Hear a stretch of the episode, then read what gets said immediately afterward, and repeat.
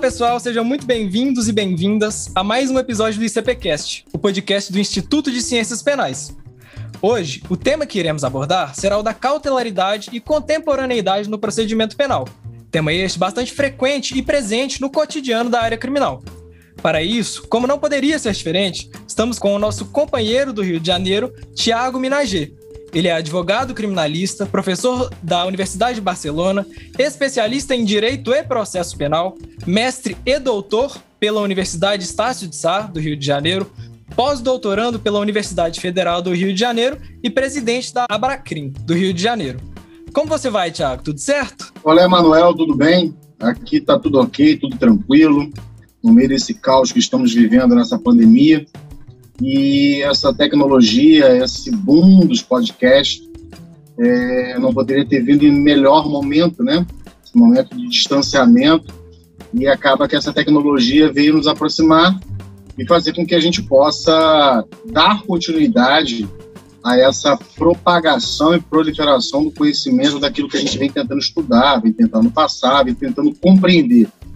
Então, Emanuel, na, na sua pessoa, eu cumprimento todos do ICP, Instituto de Ciências Penais, um instituto que tem se né, revelado, principalmente pela ala jovem, um instituto de resistência, um instituto de pesquisa e estudo das ciências criminais. Isso é absurdamente gratificante poder presenciar isso. É, eu costumo dizer que eu queria muito na minha na, na época da minha graduação e recém-formado ter a, a, a, grande honra e possibilidade de ter participado de um instituto que, tá, que traz tanto, valoriza tanto a, a jovem advocacia como é o ICP.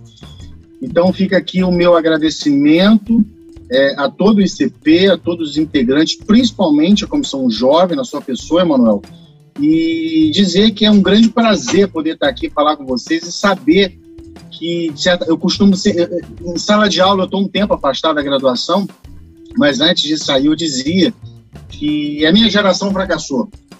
A nossa esperança está em vocês, que estão surgindo agora.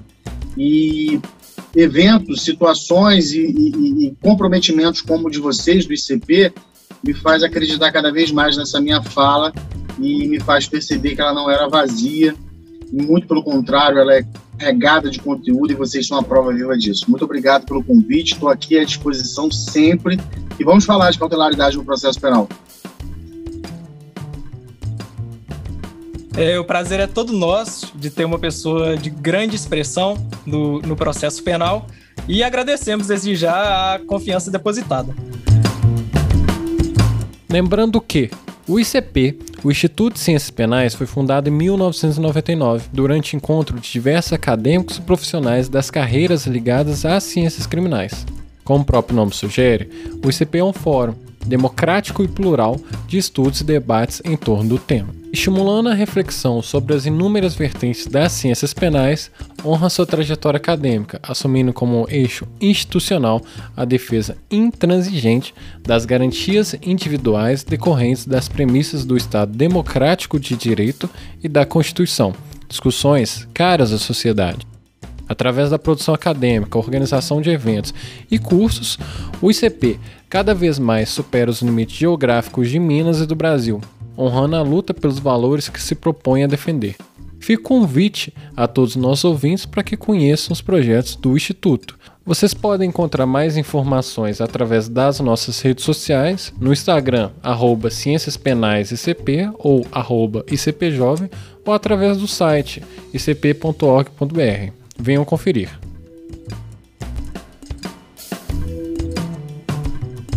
Bom, professor, é, é, muito comum que nós escutemos, tanto no ambiente acadêmico quanto nos veículos de, de mídia e de imprensa, o termo cautelar relacionado à procedimentalidade penal. Mas muitas vezes falta uma definição daquilo que seja cautelaridade. Para você, qual que é a definição do conceito de cautelaridade? Oi, Manuel, eu acho que eu não sou um tipo de pessoa. Eu costumo dizer que as minhas aulas, é, é, os alunos ficam um pouco frustrados, porque eles esperam que eu chegue lá com conceitos, esquemas, é, dicas, e totalmente fora disso, não vai ser diferente nessa nossa conversa. Estou dizendo isso porque eu não vou te dar uma definição. Na verdade, eu vou provocar você e todos que estão nos ouvindo que possam refletir sobre alguns pontos para que no final a gente possa tentar esboçar um, um, um, um, sei lá, um rascunho de definição, mas eu acho que antes da gente falar especificamente sobre cautelaridade, eu acho importante parar para pensar e dizer o seguinte: veja, é, o nosso processo penal, de certa forma, ele tem um grande problema estrutural que, se você parar para pensar, o processo civil não tem.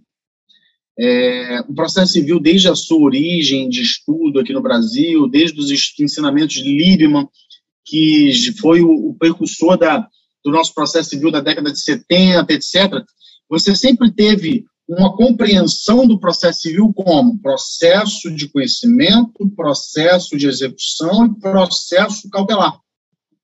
Então, o processo civil sempre se preocupou em ter um tratamento próprio para cautelaridade, para as questões cautelares, né? E essa perspectiva ela não foi trazida para o processo penal. O processo penal hoje, aliás, nunca teve um processo cautelar. Né? É, é interessante isso pelo seguinte: eu sempre é, uso como exemplo é, qualquer questão que vai expropriar o patrimônio de uma pessoa, um carro alienado onde você de fato deixou de pagar as prestações por algum motivo qualquer, não importa qual, é, o Estado para expropriar esse seu patrimônio, o Estado para pegar esse seu patrimônio de você e devolver para uma instituição financeira que alienou esse, esse bem.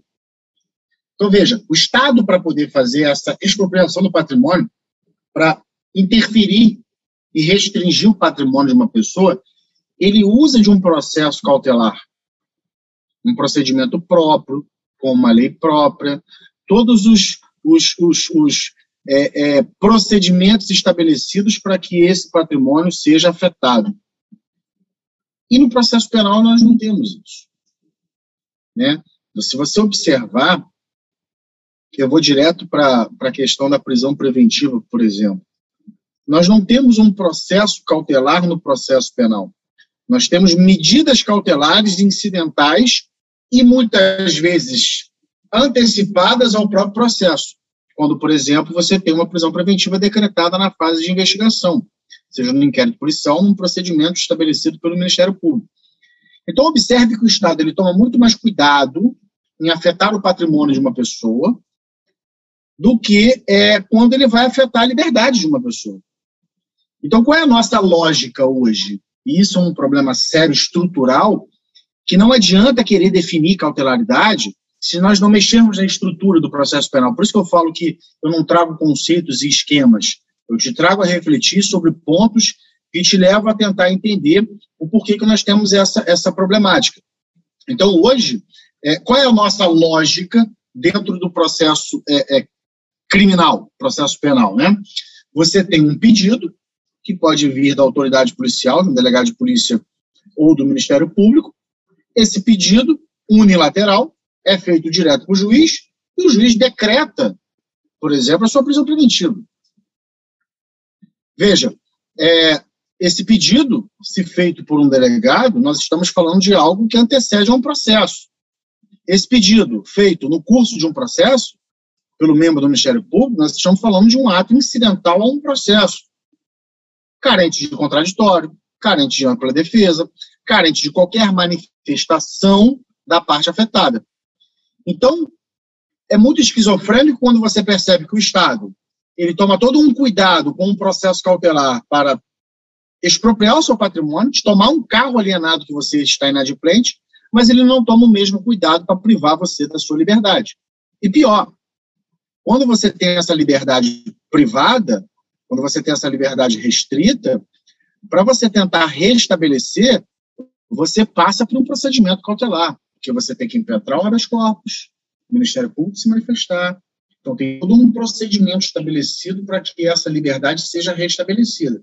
Então, nós temos um problema estrutural que começa com é, não termos um procedimento cautelar, mas temos medidas cautelares incidentais ou antecipadas a um próprio processo. Então, nós temos esse, esse problema estrutural E por mais que possamos ter, formular, estabelecer o melhor conceito possível e existente de cautelaridade, nós sempre estaremos, sempre estaremos falando de uma medida cautelar dentro de um processo carente de contraditório para a defesa e qualquer outra é, proteção da pessoa. É, eu fico muito tranquilo em falar sobre isso, porque além da academia, eu sou advogado militante. É, então, eu consigo ver com os dois, é, digamos assim, com as duas lentes da academia, do professor e do advogado. Então, da academia como professor, eu vejo esse problema estrutural, né? técnico, digamos assim, técnico científico. Ou seja, nós temos uma estrutura que permite que a cautelaridade seja usada a qualquer hora, a qualquer momento. Tá? É, e por uma visão do advogado, por, pela lente da advocacia, eu vejo o seguinte: uh, me chamou muita atenção um tempo atrás um cliente sentar na minha frente, é, após ter o patrimônio dele todo é, bloqueado, etc., e dizer o seguinte: ninguém me ouviu, eu quero falar. Eu preciso falar. Ninguém vai me ouvir? Em que momento seria ouvido? Né? E isso foi muito significativo para mim, porque eu pude ali perceber, mesmo com uma lente de advogado, pegar a outra lente de professor e perceber como que a estrutura do processo penal permite que essas, é, é, esses absurdos ocorram e sejam praticados. Então, falar de cautelaridade no processo penal, nós precisamos, é, é, é, é para ontem, emergencialmente, mudar a estrutura do nosso processo. Eu não estou aqui pregando nós precisamos ter um processo cautelar. Eu já, eu já preguei isso, mas eu já, já, já me convenci de que isso é algo impossível, ter um processo cautelar. Tanto que no meu livro Prisões e Medidas Cautelares à Luz da Constituição, eu tenho um capítulo próprio para que eu explico essa parte. Né? O processo civil tem o processo cautelar e o processo penal não tem. Por quê? Não faz o menor sentido, era para ser o oposto. Né? Nós estamos dando um processo penal que mexe com objetos é, da mais alta proteção constitucional e da mais alta desproteção legal. Enquanto no processo civil nós temos é, objeto da mais alta proteção legal e não tanta importância constitucional. Então, é uma estrutura esquizofrênica que permite esse uso, abuso e desvirtuamento da cautelaridade. Então, o, o Emanuel, é, eu costumo sempre colocar, se tem um, um ponto que eu aprendi muito na minha trajetória acadêmica, foi com o meu grande professor, Jacinto Nelson de Miranda Coutinho, que ele disse o seguinte, ele sempre falava para mim, Menagê, nós precisamos visitar os, os, os fundamentos, os fundamentos dos fundamentos para poder entender determinados institutos e não nos perdermos ali na explicação deles. E eu acho que é bem isso. Né? Nós precisamos voltar, dar passos atrás, entender a estrutura do sistema processual, qual o caminho que ele optou em percorrer, para depois tentarmos entender se vale a pena ou se tem algum fruto, se sairia algum fruto a discussão, por exemplo, do conceito de cautelaridade. Do que adianta eu dizer cautelaridade, que assim, e aqui fazendo um, um, um sendo, eu acho que ser professor e ser advogado é ser contraditório às vezes, isso é fruto das, das mentes pensantes. É, eu disse que eu não traria conceito, mas eu tenho uma ideia de cautelaridade, óbvio, né? Então, eu acho que cautelaridade é proteção de riscos, impedir é, é, é, determinados, determinadas ilegalidades ou proteger determinados bens que entram em conflito dentro do processo, no contexto processual. Só que quando você fala que a cautelaridade serve para isso, é um instrumento protetivo, porque, na minha percepção, cautelaridade é isso, é um instrumento protetivo. Instrumento protetivo do processo, instrumento protetivo da testemunha, instrumento protetivo da produção probatória. Então, a cautelaridade é um instrumento protetivo. Só que eu não posso trabalhar a cautelaridade como um instrumento protetivo se eu entender, é, sem passar, por exemplo, para qual a finalidade do processo. Por que, que eu estou dizendo isso? Porque muita gente entende, até hoje, infelizmente, que o processo é um instrumento de aplicação da lei penal, e não é. O processo é um instrumento de garantia de direitos e limitação do poder. E aí, quando você trabalha a ideia de processo como instrumento de garantia de direitos e limitação do poder, você consegue trabalhar a ideia de, de, de cautelaridade como instrumento protetivo. Seja de protetivo, como eu disse, né? É, é, seja um protetivo das vias é, do processo, seja um protetivo da testemunha, etc. Mas quando eu trabalho com a ideia de processo com a finalidade de instrumento de aplicação da lei penal, é obviamente que o instrumento para o qual é destinada a cautelaridade também é para aplicar a lei penal. E aí você permite, por exemplo, afirmações de que, olha, decreta a prisão preventiva para garantir a aplicação da lei penal. Veja o que, que você voltar nos fundamentos, os fundamentos dos fundamentos, te faz perceber as contradições do processo. Eu vou nos fundamentos dos fundamentos agora. Qual a natureza jurídica de processo? Antigamente tinha-se a ideia de que era uma potestade do Estado, um direito subjetivo de punir. Mas que subjetivo de punir esse que nasce com a prática do crime? Então, para que serve o processo? Pune de uma vez. Então, na verdade, hoje, a minha percepção, processo é um direito fundamental de cidadania, de cada um de nós, cuja finalidade é limitar direitos e garantir, garantir direitos e limitar poder. Cuja cautelaridade é, é um instrumento de garantia e proteção do processo, da testemunha, da proteção probatória, e assim dentro do contexto que ele se enquadrar. Então, o, o Emanuel, falar de cautelaridade hoje, pura e simplesmente, é completamente equivocado sem passar pela finalidade do processo e pela natureza jurídica do processo penal. É.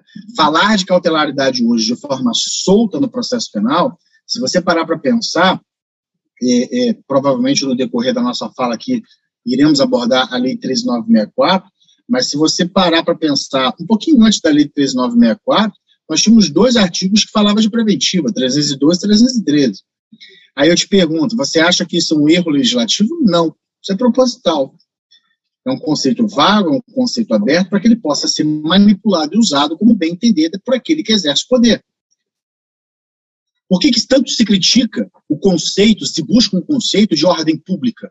Essa, é, é, essa precariedade de definição do que é uma ordem pública, necessariamente ela passa pela ideia de que é assim para que ele possa ser manipulado conforme o bel prazer daquele que está exercendo o poder.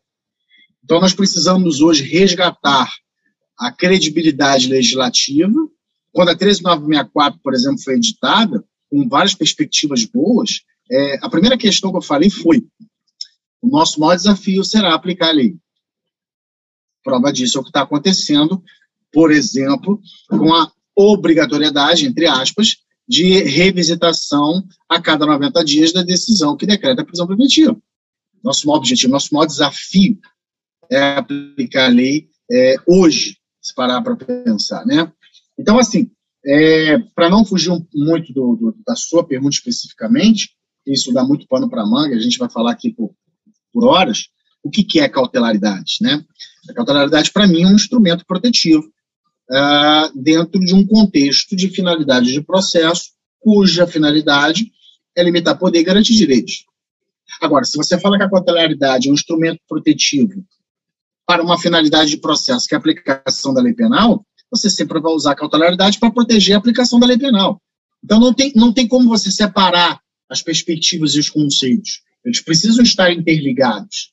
É, é igual quando a gente fala que o processo penal é autônomo independente do direito penal. Sim, ele é autônomo independente, mas está entrelaçado, de mãos dadas. Um precisa do outro para ser complementado. Então, é impossível, ou não é nem impossível, na verdade, é infrutífero, inútil falar de cautelaridade sem falar de finalidade do processo penal. Bastante interessante realmente essa, essa reflexão. E eles dizem que é muito mais fácil você vir com respostas do que propor perguntas, né? Responder perguntas é muito mais fácil do que criar a própria pergunta.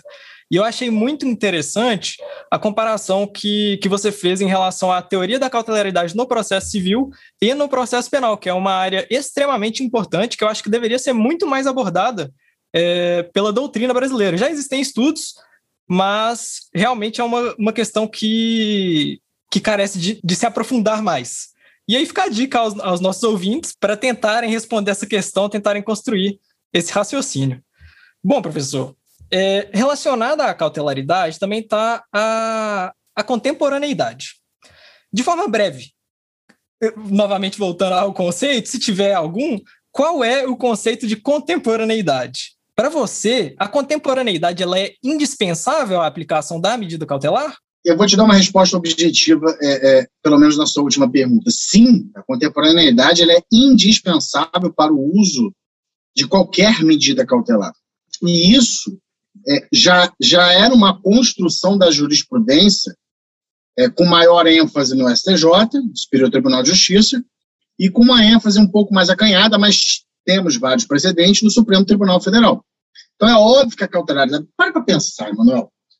Se você está falando da cautelaridade como um instrumento protetivo, e aí, como eu disse, a, as necessidades de vinculações para se falar em instrumento protetivo, é, como que você vai proteger? Que, qual o sentido de você proteger algo é, que aconteceu há cinco, seis, sete anos atrás? Que proteção é essa? Né? Para para pensar. Ah, qual o sentido de você de decretar a prisão preventiva de uma pessoa? É, eu vou, vou, usar dois extremos, né? Primeiro, de um ex-político, que quando exercia o cargo político há cinco, seis anos atrás, foi acusado, investigado de praticar determinadas ilegalidades e hoje decreta a preventiva dele por conta é, do periculum libertatis, como gostam de falar, usar essas expressões latim, eu detesto, mas gostam de usar, do periculum libertatis do fumus comis delite. Para para pensar numa coisa. O que, que essa cautela, o que, que essa prisão preventiva está protegendo? Qual a finalidade dela? Proteger o quê? Se essa pessoa não exerce mais cargo público, se essa pessoa não tem qualquer ingerência na produção probatória, na, na, na ocultação de bens, seja lá o que for, o tempo já se passou. Né? Então, a cautelaridade ela é extremamente importante quando conjugada com a contemporaneidade. Por quê? Porque se você observar a forma que você colocou as perguntas, é muito importante que a cautelaridade e se ela tem alguma relação com a contemporaneidade. Se você inverte essa pergunta, você confunde completamente quem está ouvindo. Por quê? Porque eu preciso primeiro dizer qual é a finalidade da cautelaridade, em uma medida cautelar, para depois dizer é, um momento oportuno de aplicação ou não. Né? O nosso grande problema é que nós somos muito enraizados naquilo que está posto. Né? Aí eu vou outros tempos, falei que eu usar vários exemplos, né? exemplos de, de pontos distintos. É igual a velha discussão, antiguíssima discussão do tráfico e uso, pela quantidade. Né? Afinal de contas, o que pode ser considerado tráfico, o pode ser considerado uso. Nós não temos. É impressionante como que o jurista brasileiro, em especial o judiciário, e muito mais, com maior ênfase no Ministério Público, não tem maturidade analisar o contexto e encaixar aquela situação fática. Né? É, muito, é muito bizarro isso. Então, seria muito cruel e muito, é, muito é, é, é equivocado dizer o seguinte: contemporaneidade é algo que tem um mês, há um ano, há cinco anos, há dez anos. Tudo depende do contexto fático. Como eu disse, vou pegar o exemplo do ex-político. Digamos que ele não é um ex-político, ele é um político em exercício, com influência, com possibilidade de repercussão na investigação, na condução do processo. Veja que a gente está falando do mesmo fato, mesmo lapso temporal, mas com composições distintas dos personagens. Talvez, quem sabe, é, dentro do contexto fático, essa pessoa que ainda continua exercendo o cargo, ela possa estar enquadrada nessa questão da contemporaneidade, porque aquilo que está sendo imputado a ela ainda reverbera nos dias de hoje. Ainda tem uma influência dos dias atuais. Então, o que nós precisamos parar para pensar é: o grande problema do, do, do, do, jurista brasileiro é que, quando se abre a possibilidade de interpretação, a interpretação dificilmente é utilizada de maneira ética técnica. Ela normalmente é a interpretação utilizada para uma satisfação pessoal profissional. Ou seja, se eu estou acusando, eu interpreto de uma forma que me convém. Se eu estou defendendo, eu interpreto de uma forma que convém à defesa, e assim sucessivamente. Então, eu acho que falta um pouco mais de lealdade processual dentro da nossa sistemática judicial para que os personagens possam interpretar os fatos e os atos aplicados a esses fatos de uma forma leal, que não seja apenas para satisfazer a posição que ocupa naquele processo, naquela investigação. Sim, é, realmente é uma, é uma questão a, a se propor, e realmente, em relação à contemporaneidade, é muito difícil de tornar objetivo esse critério. É, há uma dificuldade enorme quanto a, a, a definição do que seja um marco temporal para essa contemporaneidade. Ao seu ver, é, tem alguma forma de estabelecer essa contemporaneidade? Tem algum critério que se, que se deva observar ou é realmente muito casuístico, é muito difícil? Então, Manuel, é como eu é estava tentando construir. Eu acho muito prematuro ou até mesmo perigoso estabelecer um marco temporal, como eu disse, de um mês, um ano, dez anos, cinco anos. Eu acho que tudo depende é, da compreensão da finalidade da medida a ser aplicada. Qual a finalidade da prisão preventiva? Primeiro ponto. Né? Qual a finalidade dela? E dentro desse contexto, você vai analisar o tempo que o, o fato foi praticado, ou supostamente praticado, para você tentar é, é, é, conjugar isso. É, além da prisão preventiva, qual a finalidade de uma medida cautelar patrimonial de constrição de patrimônio, ou seja, um arresto um sequestro de bens? Talvez o lapso temporal que permite a utilização de um arresto ou sequestro de bens seja muito mais extenso do que aquele que permite uma prisão preventiva. Então, qual é a finalidade da medida cautelar? É evitar que a pessoa acusada vá dilapidar o seu patrimônio? Veja, é, é muito mais prudente utilizar um arresto ou sequestro de bens do que decreto de uma prisão preventiva. Eu acho que hoje o que a gente precisa parar para pensar é que, dentro do contexto de cautelaridade, fala-se muito das prisões, da privação da liberdade. E esquece que nós temos um rol extenso, inclusive, de medidas cautelares patrimoniais, que muitas vezes pode satisfazer o objetivo da acusação, a garantia do juízo, como gostam de utilizar essa expressão, do que o decreto de uma prisão preventiva. Então, quando se fala em medida cautelar, nós temos que parar para pensar o seguinte: opa, primeiro ponto, né? Essa medida cautelar é pessoal ou patrimonial? Ah, ela é patrimonial. Ok. Qual a finalidade dessa medida cautelar patrimonial? Preservar um patrimônio para que possivelmente, é, advindo uma condenação, ele possa satisfazer uma possível indenização? Ok. O lapso temporal de contemporaneidade pode ser maior. Tudo vai se justificar pelo caso concreto. Agora, quando você fala de uma medida cautelar pessoal, privação da liberdade, qual o sentido de uma prisão, é, uma privação de, de, de, de liberdade cautelar uma prisão preventiva, de um fato ocorrido há cinco anos atrás. Medo de fuga? A pessoa já teria fugido. Não faz o menor sentido. Garantia de ordem pública? De ordem pública. Já se passaram cinco anos. Seis, sete, oito, como eu já vi. Então, o que nós precisamos parar para pensar é, ao invés de nos preocuparmos em estabelecer um marco um, temporal que diga, olha, até aqui tem contemporaneidade, a partir daqui não tem mais contemporaneidade, nós precisamos parar para pensar e dizer o seguinte: qual a finalidade da medida cautelar aplicada e se essa medida ela é prudente, cabível nesse caso concreto. Então, fechando, como eu disse, é, na minha concepção, um lapso temporal maior pode ser aplicado numa medida cautelar patrimonial. Um lapso cautelar menor, obviamente, tem que ser aplicado numa medida cautelar pessoal, com privação da liberdade. Então, o que precisamos parar para pensar hoje é o contexto fático, e a finalidade dessa medida cautelar. A medida cautelar não é para expropriar o patrimônio da pessoa, é para garantir uma possível expropriação. A finalidade de uma, prisão, de uma medida cautelar pessoal não é antecipar uma pena, é garantir algum ato a ser praticado ou impedir que algum ato interfira no curso do processo. Então, acho que tudo passa pela finalidade do Instituto tudo passa para que ele está sendo utilizado. Por que ele está sendo utilizado? Qual o sentido e a finalidade de sua utilização, entende? Sim, e, e realmente a, a, finalidade ela é indispensável para se determinar qual seria a, a, espécie de medida cautelar a ser aplicada. E muitas vezes a gente vê uma espécie de inversão de valores, porque a gente nunca pode se esquecer de que a, a liberdade é a regra, né? E a prisão é a exceção. Mas muitas vezes, sem necessidade, nós vislumbramos a, a, aplicação de medidas cautelares pessoais quando seria plenamente possível aplicar uma, uma medida cautelar patrimonial.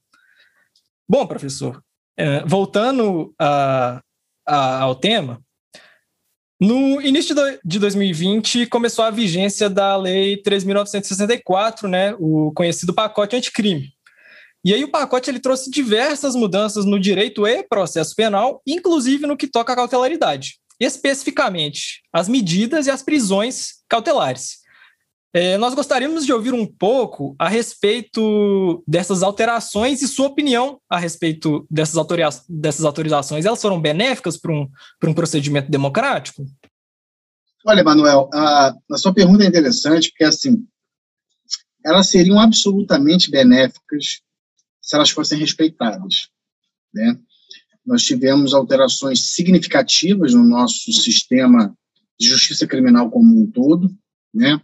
Quando a Lei 13964 foi publicada, na primeira leitura, aquela leitura rápida que você faz, então, na minha primeira leitura, um, um ponto que me chamou a atenção foi acabaram com as prisões preventivas de ofício. Né? Tirou a possibilidade da prisão preventiva de ofício. Mas há pouco tempo, um mês atrás, agora, aqui no Rio de Janeiro, nós tivemos um episódio significativo, é, talvez deve ter repercutido no Brasil inteiro, e um cantor de pagode, todo mundo sabe, o Belo, é, foi preso preventivamente, porque estava fazendo show na comunidade, no meio da pandemia, etc, etc, etc. Não vou entrar no mérito dessa discussão, mas o que mais me chamou a atenção foi que a juíza decretou a prisão preventiva de ofício. Então, veja, nós já, já passamos aí com mais de um ano de edição da lei que retirou a possibilidade do juiz aplicar uma prisão preventiva de ofício, o juiz é decretando uma prisão preventiva de ofício com pedido contrário do Ministério Público. Né? Tem esse detalhe, né? O Ministério Público não pediu, foi contrário ao pedido feito pelo delegado. Então, hoje, nós temos um grande problema que é justamente o próprio judiciário respeitar a aplicabilidade da lei. Isso precisa ser dito, isso precisa, ser, isso precisa chegar nos ouvidos dos juízes para dizer, cara, aplica a lei. Não estou te pedindo um favor. Isso é obrigação sua. Hoje criaram perspectivas sobre, por exemplo, garantismo penal, garantismo penal, garantismo penal, garantismo garantismo. Cara, o que, que é o garantismo? O garantismo é aplicar a lei. Todo juiz tem que ser garantista. Eu discordo de ponta a ponta do voto no, na, na, na, do ministro Cássio Nunes, no Supremo Tribunal Federal, em que ele divergia do relator Gilmamente sobre o caso da parcialidade do antigo é, juiz Sérgio Moro, ex isso, ex tudo, ex isso, ex aquilo, é, quando ele dizia, olha, todo juiz precisa ser garantista, porque ser garantista não é proteger ninguém, ser garantista é aplicar a lei, é garantir a aplicabilidade da lei. O que falta hoje é isso. Nós precisamos voltar no tempo e entender em que momento nós nos perdemos, em que o judiciário passou a aplicar a lei quando bem entende. Então, quando a 13964 foi publicada, eu esbravejei em vários lugares dizendo: nosso desafio é fazer essa lei ser aplicada. Por quê? Primeiro ponto, como eu já disse, o juiz não pode mais decretar prisão de ofício. Segundo ponto, pela primeira vez na nossa legislação, existe um dispositivo legal que diz que o nosso sistema é acusatório. Terceiro ponto, em, especial a prisão preventiva não estabelecer um prazo de duração para a prisão preventiva, mas estabelecer um prazo para que ela seja reexaminada. Perfeito, só que isso já foi deturpado. Né? Já foi deturpado. Nós temos hoje um voto vencedor no Supremo Tribunal Federal em que diz que o juiz deve respeitar, mas se não respeitar, não tem consequência. O interessante é que, para punir o próximo, o judiciário é muito severo, né? Ele gosta de dizer, olha, se praticou uma ilegalidade, contrário à lei, você tem que ser punido. Mas e quando o próprio judiciário contraria a lei e não aplica a lei? Há punição? Então, o que nós precisamos parar para pensar hoje é, é, por exemplo, a questão da revisitação é, da, da decisão que decretou a prisão preventiva a cada 90 dias. Os argumentos contra isso são os mais esdrúxulos possíveis. Ah, porque eu não tenho tempo, porque eu não dou conta, porque são muitos processos. Desculpa a expressão, pouco me importa. Né? O judiciário que dê conta da sua prestação judicional. O Ministério Público que dê conta do seu mundo de, de, de, de órgão acusador. O que não pode acontecer é sangrar a lei para que interesses institucionais e corporativos possam prevalecer. Então, nós temos votos, por exemplo, da, da não me lembro agora a, a, a, ministra, eu não sei, eu não me lembro o nome, não vou, não vou cometer equívoco aqui de citar o nome errado, mas tem votos no, no, no Superior Tribunal de Justiça que diz que esse prazo de 90 dias ele não deve ser observado quando o processo está em segunda instância. Qual o sentido para que isso não seja utilizado em segunda instância? De onde isso foi tirado? A lei não fala isso. A lei não fala que é somente em primeira instância. Quando no começo começou -se a entrar muitos habeas corpus no Superior Tribunal de Justiça, dizendo: olha, o juiz lá em primeira instância não cumpriu o prazo de 90 dias. O STJ começou a fazer o quê? Expedir um comunicado para o juiz para que ele analisasse o parágrafo único, salvo engano, não me lembro agora, do artigo 316. Não é essa a função do STJ. O STJ não é, como é que eu vou dizer, um, um, um, um despertador da primeira instância para dizer, olha, deu a hora de olhar a prisão preventiva, olha, bateu o tempo dos 90 dias. Não. O nosso grande problema hoje é que a Lei 13964 ela veio em boa hora, embora ela tenha vários dispositivos suspensos de forma completamente arbitrária, mas ela veio em boa hora, é, mas nós não temos a respeitabilidade da sua aplicabilidade. Isso é um problema sério e reflete de forma absurda na questão da prisão preventiva. Só um dado estatístico aqui do Rio de Janeiro, é, mais da metade da nossa população carcerária é de preso cautelar. No que, que adianta de falar de desencarceramento na execução penal se as prisões continuam infladas e inchadas com os presos cautelares? E a galera que dali vai ser absolvida? E o pessoal que está preso, que já deveria estar tá solto? E o pessoal que está preso sem ter necessidade, ah, tadinho, coitado. Não, não é questão de tadinho, coitado, é questão legal, científica, legislativa, legal, acesso, sistema, ciência. Não é uma questão de, ah, é papo de advogado, papo da academia. Não, essa era dessa, dessa, desse desdenho passou. Está mais do que claro como a ciência é importante para a nossa sobrevivência. Isso precisa ficar claro dentro do direito. A ciência a ciência social, a ciência jurídica, ela precisa ser respeitada para que o direito possa ser respeitado. Agora, com essa proliferação da vulgaridade de relação entre determinados membros do Ministério Público e Judiciário, como foi a equipe da Lava Jato com o então, à época, é, é, juiz Sérgio Moro, ex-ministro, ex-pretenso ministro do STF, é, isso ficou muito claro, aquela relação deles. Faz isso, faz aquilo, vamos fazer dessa forma, vamos fazer nesse momento, espera um pouco, faz agora, manda a petição. Esse advogado é muito chato, ele é muito, ele é muito, ele é muito combativo, temos que tirar ele, ela, no caso, conforme foi exposto hoje é, pela grande mídia. Então, veja que essa relação, ela, na verdade, muitos podem pensar assim, nossa, que absurdo, né? Essa, essa conversa. Eu não vejo novidade alguma, Emanuel. Todos os dias são assim. Aquilo ali só foi a exposição do óbvio na grande mídia nacional. Então, o que nós precisamos parar para pensar hoje é o próprio judiciário precisa repensar o seu lugar dentro do Estado Democrático de Direito, assumir a sua responsabilidade e preservar uma credibilidade que já está bem abalada. O Ministério Público, é, com muito mais necessidade de preservação de uma imagem, também tem que parar para pensar nisso. É realmente uma, uma outra questão, uma outra reflexão proposta que, que realmente é muito pertinente. Se o problema é a legislação em si ou se o problema é a forma de aplicação da legislação. E aí eu peço licença para citar um professor da Escola Mineira de Processo, professor Rosemiro Pereira Leal, que ele chama de mito da onipotência turbinada, que é a questão da autoridade da, do julgador.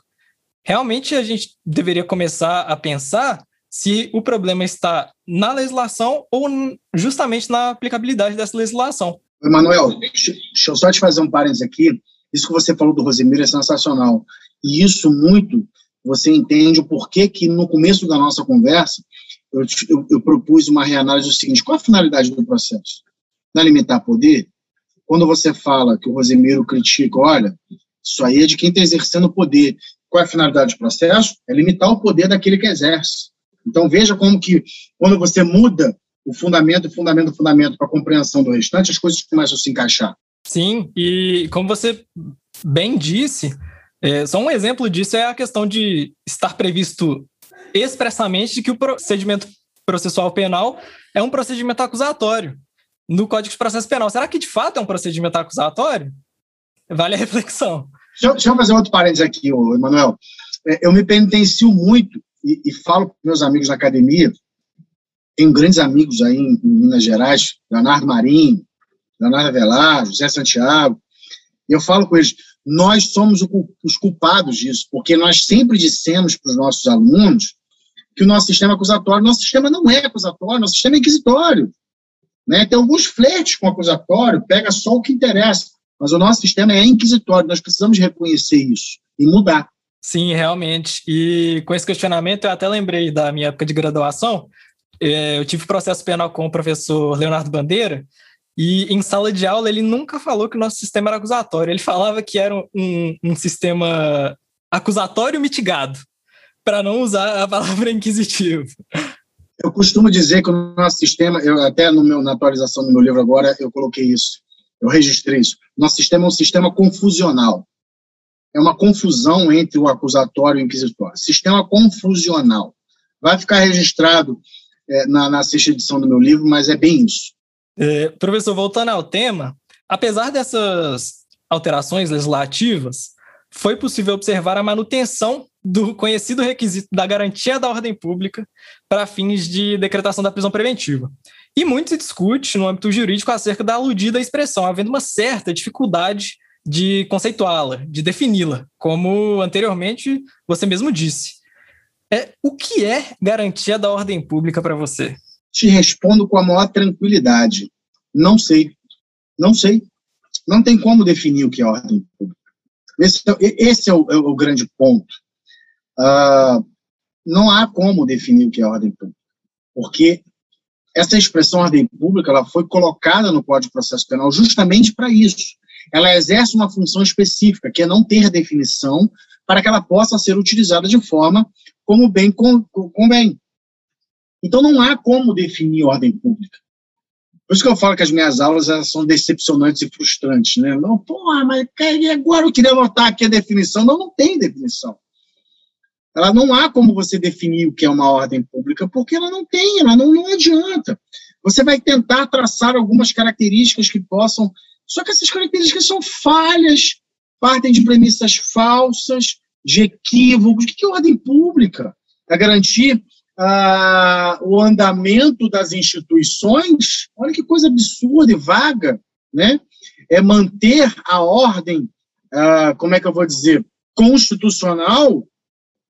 Se for isso, o judiciário diariamente viola a ordem pública e deveria estar todo mundo preso preventivamente por, por, por um fundamento da ordem pública. Então, não há como definir o que é ordem pública de uma forma segura que você possa utilizar. Na verdade, essa expressão ordem pública deveria ser banida do processo penal justamente por não ter definição. O que nós precisamos parar para pensar é parar com essa ideia de querer conceituar aquilo que não tem conceito. Não adianta. Ordem pública não tem definição, não há um conceito que possa defini-la. Você pode dizer várias características. Por exemplo, no meu livro, o que, que eu faço? Para eu não dizer isso, de ser tão decepcionante assim para quem está lendo, eu pego algumas definições do judiciário, algumas decisões eu falo, olha, aqui fala isso, aqui fala aquilo, para no final não dizer nada. No final nada é dito. Se você parar para pensar, o que é ordem pública? Uh, atrapalhou o trânsito? Né? Então, quer dizer, não podemos fazer manifestações em ruas e vias públicas? Não há como definir o que é ordem pública. Então, Emanuel, a minha resposta para isso é: não sei. Não temos uma definição para o que é ordem pública. Isso deve ser ah, acatado e aceito por todo mundo que trabalha no processo penal. Nós não temos como definir. Nós vamos continuar insistindo em definir, e eu acho que a, a, a, a como é que eu vou dizer, a, perpetuação da tentativa de, de definir o que é ordem pública faz com que ela sempre esteja ali presente e viva. E nós nunca vamos conseguir bani-la do processo penal, porque a gente sempre tenta conceituar ela. Ou seja, a gente sempre tenta legitimar ela. Só que ela é absolutamente ilegítima. Ela não serve para fundamentar a prisão. Qual a finalidade da prisão preventiva? A ordem pública não se encaixa, ela não se presta a satisfazer uma finalidade da prisão preventiva.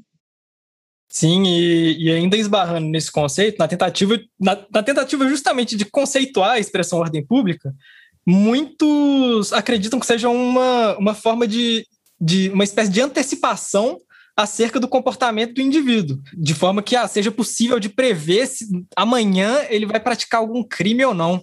Aí a gente trabalha num outro plano, num plano espiritual, num plano de possivelmente. Porra, não dá. Peraí, a gente trabalha com processo.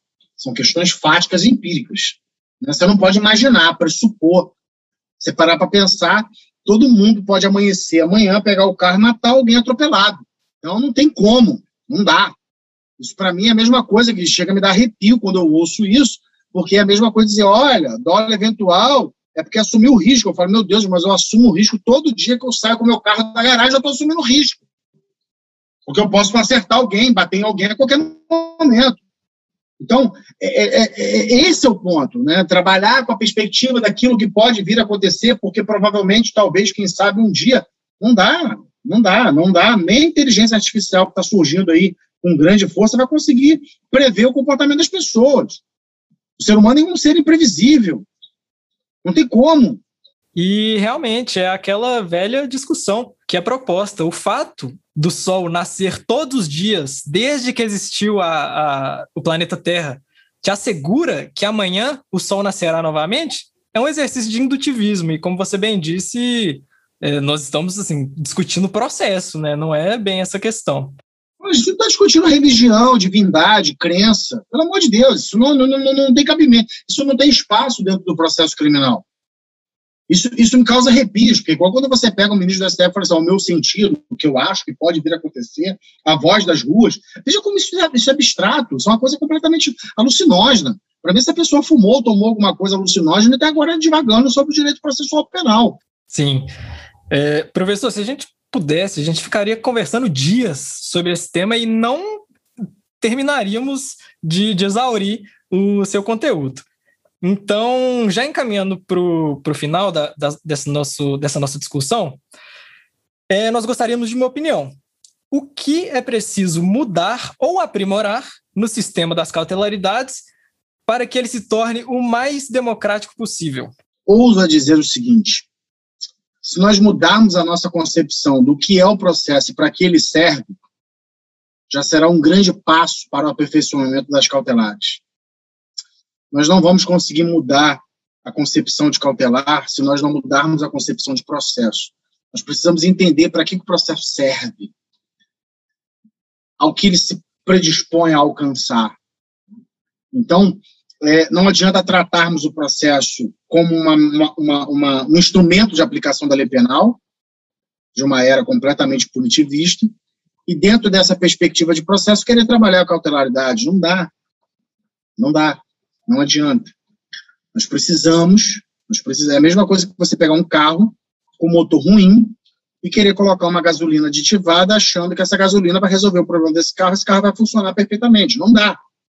Você tem que voltar um pouco atrás e entender a perspectiva de do que, para que e do que serve o processo. Qual a, qual a finalidade, qual o contexto, é, qual a natureza jurídica para a partir daí você entrar na cautelaridade. Mas para não deixar tão frustrante assim a minha fala e te dar uma resposta, eu diria que hoje a cautelaridade ela teria um grande avanço se fosse aplicado aquilo que está posto no Código de Processo Penal, principalmente com a, o advento da Lei 13964. Isso já seria um grande avanço. Aplicar o que está disposto no CPP hoje, com as alterações da 13964, já seria um avanço absurdamente é, satisfatório. E hoje nós temos essa dificuldade. Olha que ponto chegamos, né? Dizer que seria muito, muito bom aplicar a lei. Mas eu acho que hoje a cautelaridade, para te responder de forma objetiva, seria um grande avanço aplicar a lei. Isso já seria muita coisa. Sim, interessantíssimo esse ponto. É, professor, eu não tive a oportunidade de, de durante a graduação, enfim, pós-graduação, ter aula com, com você, mas, assim, essa prévia que eu tive foi fantástica. Seus alunos são realmente sortudos por ter um professor que questiona, não impõe respostas, mas sim questionamentos. Isso é realmente muito importante. Bom, é, Tiago, é, no final desse episódio, assim como em todos os outros, nós fazemos o seguinte: nós deixamos uma, um espaço para, caso queira, fazer considerações finais acerca do tema e também pedimos a indicação de duas obras ao público ouvinte, podendo ser desde livros, peças de teatro, filmes e afins, desde que essas obras agreguem crescimento humanista ao público. E aí a gente pede para pelo menos uma dessas duas indicações não seja relacionada estritamente ao tema jurídico. Eu vou indicar uma obra sobre o tema jurídico. Indicar o que eu escrevi, eu acho uma insanidade total. Eu costumo brincar que quem lê o que eu escrevo é, é capaz de desistir do direito. Então, existe o livro do professor Ori Lopes Júnior sobre cautelaridade no processo penal. Eu acho uma leitura indispensável, fundamental. É, mas eu te confesso que de um, tempos para cá eu tenho lido muito temas fora do direito. Tenho lido psicanálise, tenho lido é, é, é, alguns livros sobre teatro, e isso, de certa forma, tem me, como é que eu vou dizer, me ajudado, me ajudado mesmo, né? me dado um pouco mais de esperança, expectativa. É... Então, assim, um livro jurídico indicaria do professor Lopes Júnior, sobre cautelaridade, é, e um livro sobre psicanálise, Conversando com as Paredes, de Lacan. Eu acho sensacional. Lacan, esse livro é um seminário que ele estava proferindo em um hospício, muito interessante, em que ele questiona várias questões e traz a... ele se questiona ele se questiona, ele questiona questões de Freud. É muito interessante, um livro muito bacana. E já que você pode dois, eu vou avançar um pouco aqui e vou indicar o terceiro. É, estudo escrito sobre direito de Nietzsche.